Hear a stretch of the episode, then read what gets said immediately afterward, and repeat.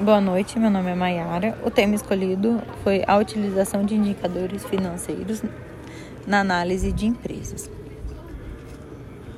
Os indicadores financeiros são justamente as métricas ou os meios empregados para buscar e produzir informações financeiras que revelem aspectos relevantes acerca de uma atividade, uma ação ou um setor da empresa.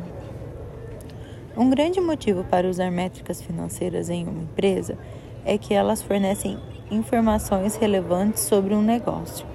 Um aumento nas vendas de um produto ou serviço pode até ser sinal de boas notícias, mas apenas indicadores podem dizer o que essas vendas realmente significam, ou seja, se estão gerando lucros ou não.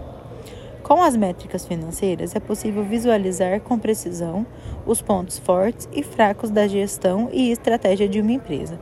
E a partir daí, se necessário, corrigir erros e mudar o, o rumo. As métricas financeiras também podem atingir objetivos estratégicos e monitorar com precisão os resultados da empresa. Além disso, são uma importante ferramenta para que investidores e parceiros possam analisar a saúde financeira de um negócio. Portanto, é necessário aprender a definir métricas financeiras.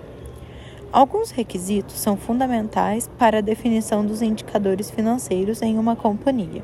Em primeiro lugar, é preciso certificar das reais necessidades de um negócio com base em um planejamento estratégico previamente elaborado. A partir disso, os indicadores mais importantes devem ser selecionados.